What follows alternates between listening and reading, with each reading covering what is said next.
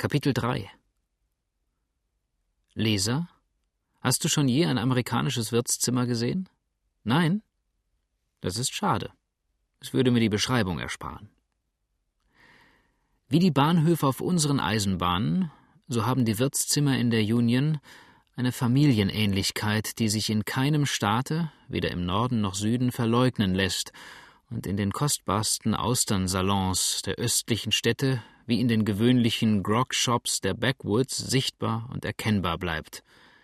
Der Schenktisch, mag er nun mit Marmorplatten belegt oder von einem schmutzigen, hölzernen Gitter beschützt sein, trägt seine kleinen Fläschchen mit Pfefferminz und Staunton Bitches, damit sich jeder Gast sein Getränk mit einer der beiden scharfen Spirituosen würzen kann, und die dahinter angebrachten Karaffen blitzen und funkeln und laden mit ihrem farbigen Inhalt den Gast ein, sie zu kosten. Apfelsinen und Zitronen füllen die leeren Zwischenräume aus und bleibehalste Champagnerflaschen sowie süße, mit buntfarbigen Etiketten versehene Liköre prangen in den obersten Regalen.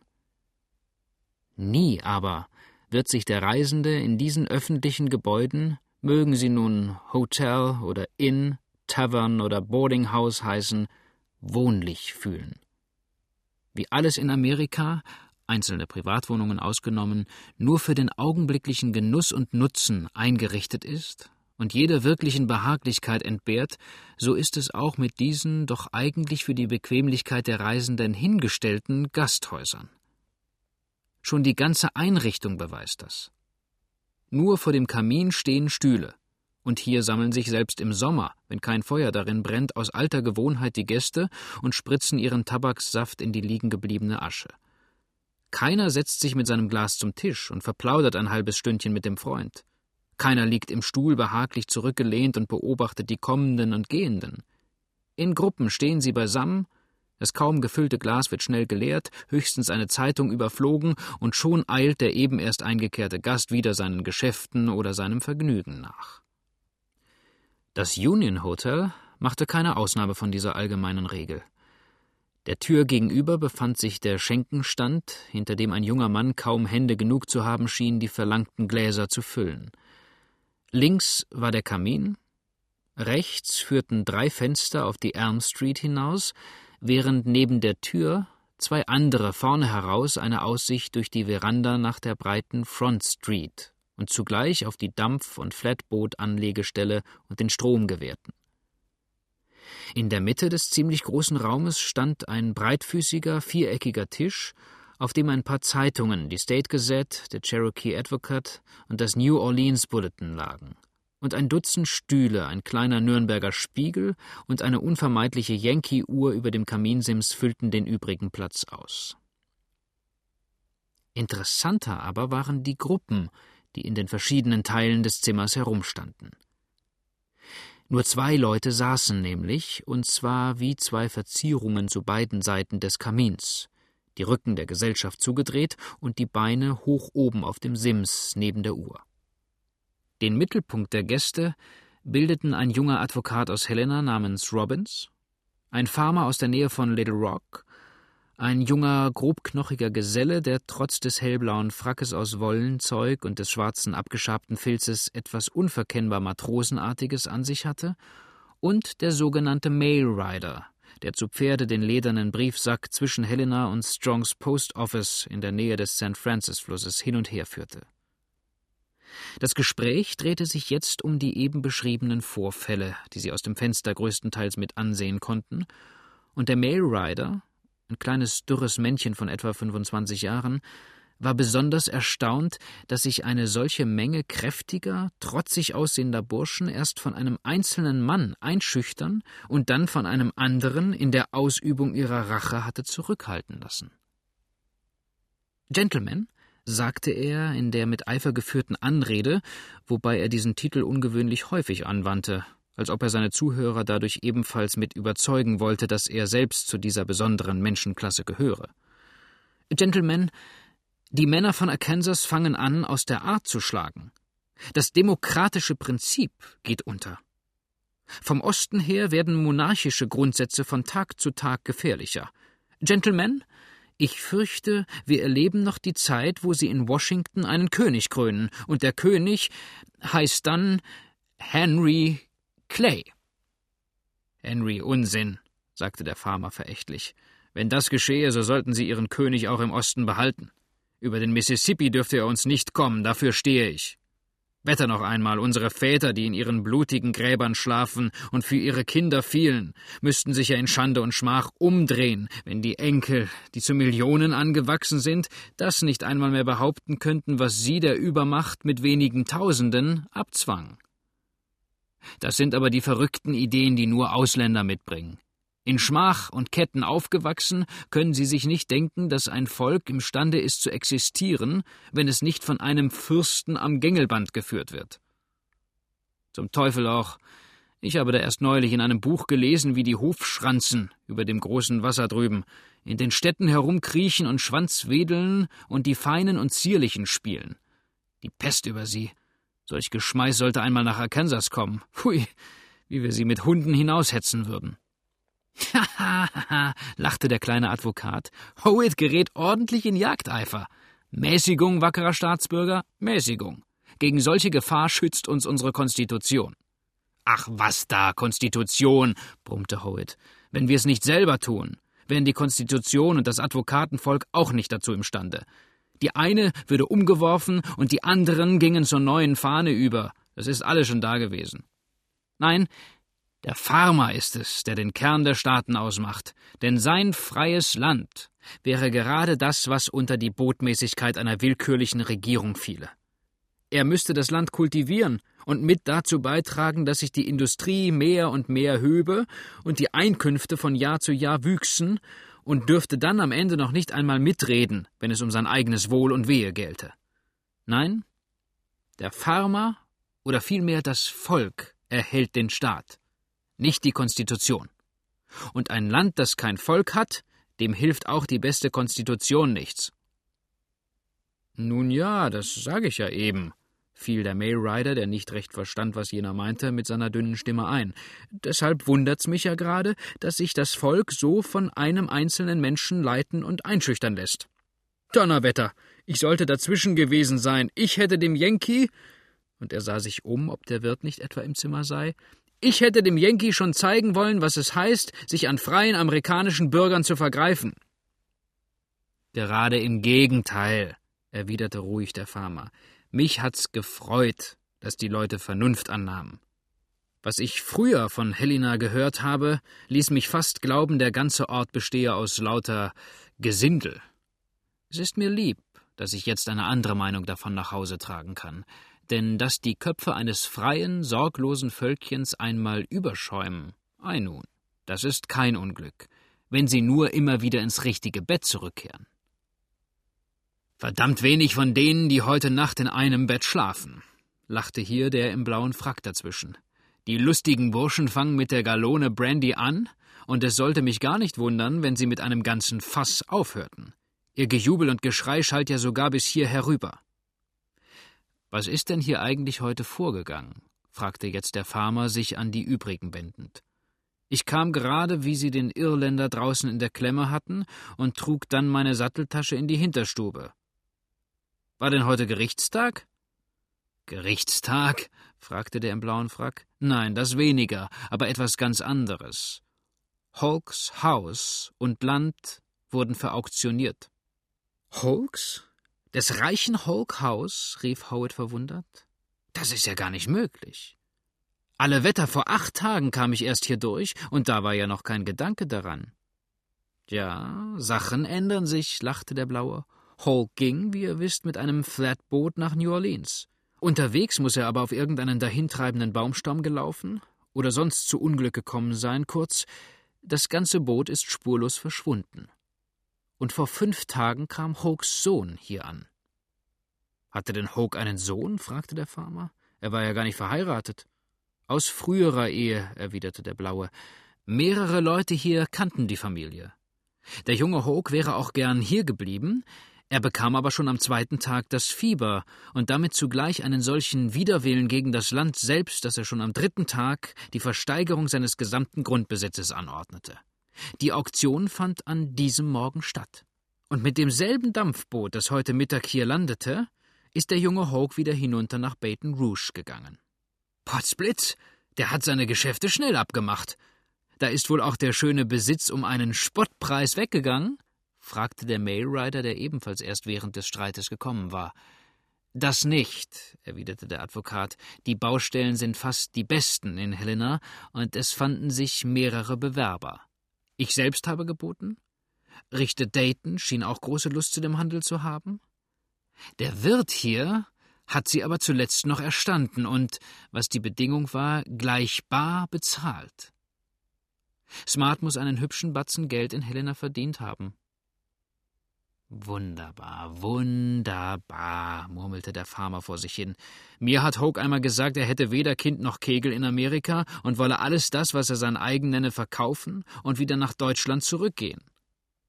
Nun ja, lachte der Blaue, es war so eine schwache Seite von ihm, noch für einen jungen Mann zu gelten. Er leugnete immer, dass er schon verheiratet gewesen sei. Ihr kennt doch die junge Witwe drüben, gleich neben Daytons? Und er verzog dabei, während er mit dem Daumen der Hand über die eigene Schulter deutete, das keineswegs schöne Gesicht zu einem hässlichen, boshaften Lachen. Die arme Frau, sagte ein junger Kaufmann, der eben zu ihnen getreten war und die letzten Worte gehört hatte, sie geht herum wie eine Leiche. Sie soll den Hoke so gern gehabt haben. Sie waren ja auch schon miteinander versprochen, fiel hier der Advokat ein. Wenn er wieder von New Orleans zurückkäme, sollte die Hochzeit sein. Aber der Mensch denkt und das Schicksal lenkt.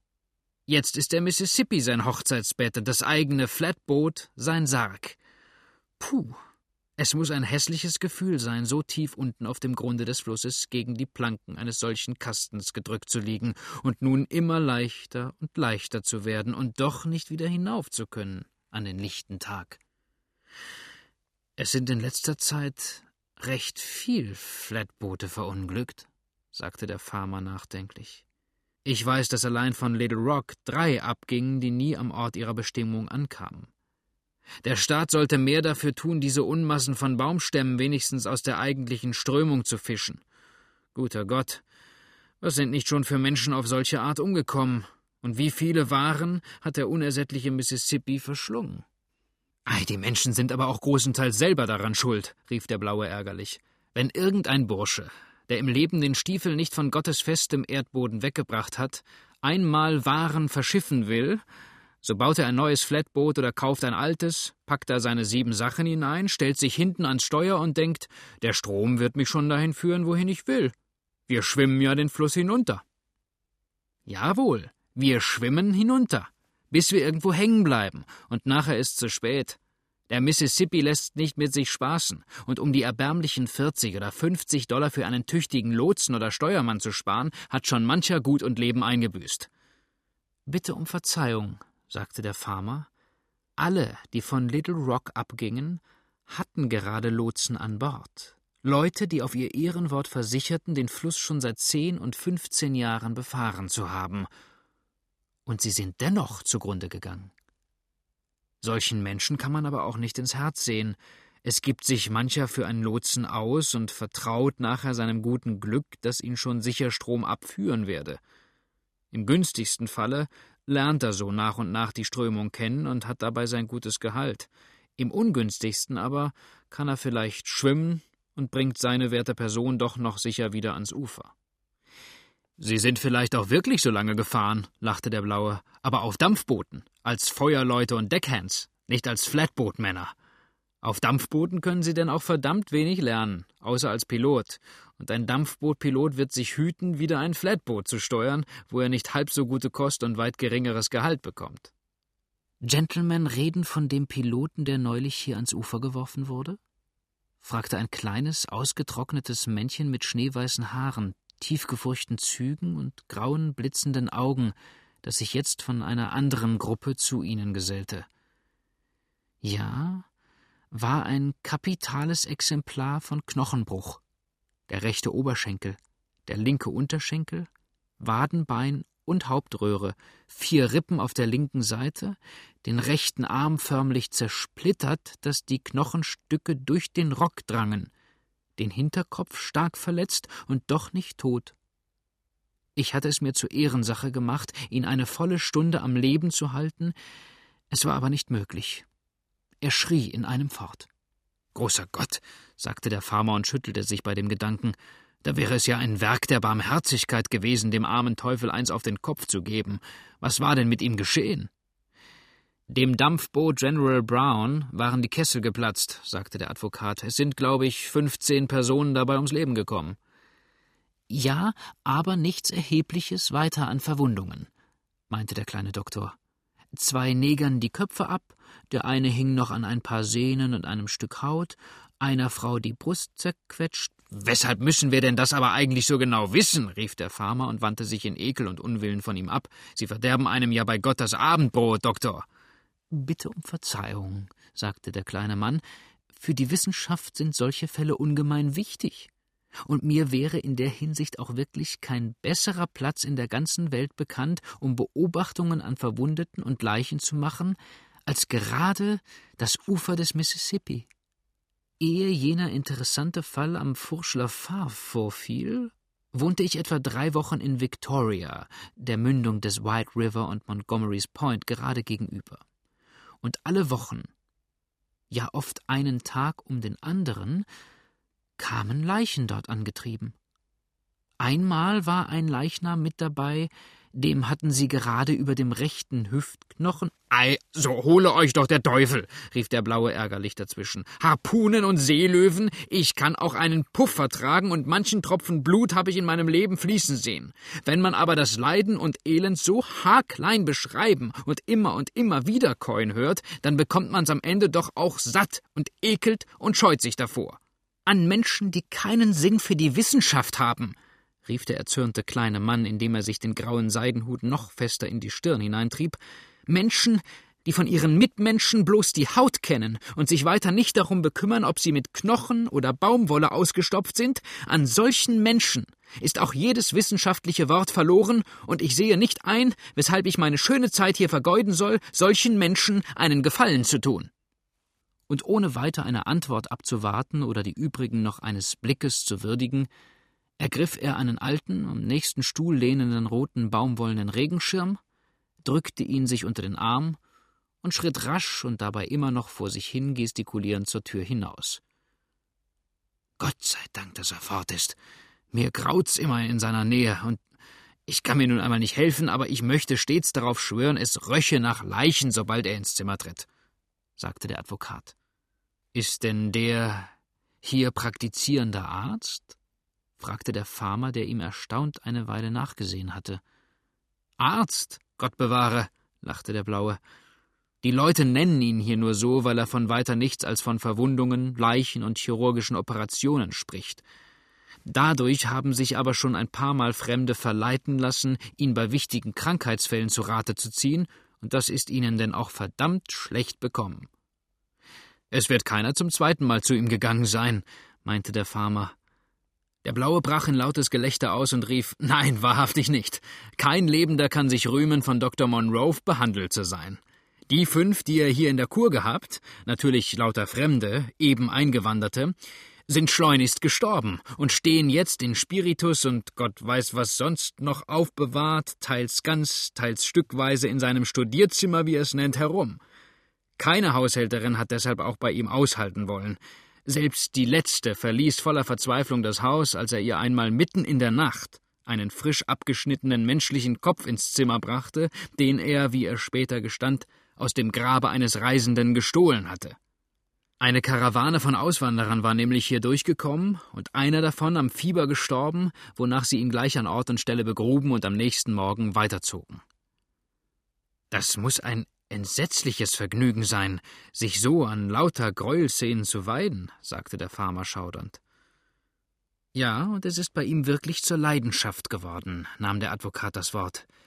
Als er neulich von dem am Furschler Farf abgehaltenen Lynch und dem verbrannten Methodistenprediger hörte, hat er fast ein Pferd totgeritten, um noch zur rechten Zeit dort einzutreffen und die verkohlten Überreste des Mörders an sich zu bringen, was ihm auch wirklich gelungen sein soll. Seiner Wohnung, die eine kurze Strecke von Helena entfernt im Wald liegt, kommt denn auch niemand zu nahe, außer Wölfen und Aasgeiern, und ich muss selbst gestehen, ich wüsste nicht, was mich bewegen könnte, eine so schauerliche Schwelle zu überschreiten. Ich war ein paar Mal dort, sagte der Blaue. Es sieht scheußlich drinnen aus. Hat man denn von den entflohenen Mitschuldigen nie wieder etwas gehört? fragte der Farmer. In Little Rock hieß es, Cotton und der Mulatte seien entkommen. Ei, gewiss, fiel ihm hier der Advokat ins Wort. Die am Furschler Farf haben sich freilich nicht weiter um sie bekümmert, denn sie wollten das Gesindel nur los sein. Was aus ihnen wurde, war ihnen gleichgültig. Die Flüchtlinge sind aber in der Woche darauf im Hot Spring County gesehen worden, und da Heathcote, der erschlagene Regulatorenführer, früher gerade dort ansässig gewesen war, so hat man sie beide mit einer Wut und einem Eifer verfolgt, die über ihre Absicht nicht den mindesten Zweifel ließen. Cotton ist jedoch ein schlauer Fuchs und wird wohl um diese Zeit schon über dem Mississippi drüben gewesen sein. Hm. Ja, fiel der Blaue ein, man will ihn schon sogar drüben in Victoria gesehen haben. Der wird sich nicht wieder in Arkansas blicken lassen. Hat denn der Indianer den Prediger wirklich verbrannt? fragte der Kaufmann aus Helena immer noch zweifelnd. Allerdings stand es hier in allen Zeitungen, aber ich habe es nie glauben wollen. Wie hätten die Gesetze nur je so etwas zugelassen? Die Gesetze! Puh, rief der Blaue verächtlich. Was können denn die Gesetze machen, wenn das Volk seinen eigenen Kopf aufsetzt? Die Gesetze sind für alte Weiber und Kinder, die sich von jedem Tintenkleckser ins Boxhorn jagen lassen. Wer sich hier nicht selbst beschützt, dem können die Gesetze auch keinen Pappenstiel helfen. Da bin ich doch ganz anderer Meinung, sagte der Farmer. Die Gesetze gerade sind es, die unsere Union auf den Stand gebracht haben, auf dem sie jetzt steht. Und jedes guten Bürgers Pflicht ist es, sie aufrecht zu erhalten. Dass es freilich manchmal in der Wildnis Strecken gibt, auf die sie ihren wohltätigen Einfluss noch nicht auszuüben imstande sind, glaube ich auch, und gewaltsame Handlungen erfordern dann gewaltsame Mittel. Sonst aber sollte es für einen Bürger der Union nichts Heiligeres geben als gerade die Gesetze, denn sie allein sind ihm die Bürgen seiner Freiheit. Doch, Gentlemen, es wird spät und ich möchte noch gern vor Dunkelwerden hinauf zu Cobys. Also gute Nacht. In einigen Tagen komme ich wieder hier vorbei, und dann, Broadley, wandte er sich an den Kaufmann aus Helena, können wir auch den Handel abschließen, denke ich. Ich habe nur noch einige alte Schulden dort oben zu bezahlen, so viel Geld bleibt mir aber wahrscheinlich noch. Also goodbye. Mit diesen Worten zahlte er an der Bar seine kleine Rechnung, ließ sich die Satteltasche wieder herausgeben, legte sie über den Sattel seines ungeduldig scharrenden Braunen, stieg auf und trabte, noch einmal herübergrüßend, die Elm Street hinab, in den Wald, der das Städtchen begrenzte.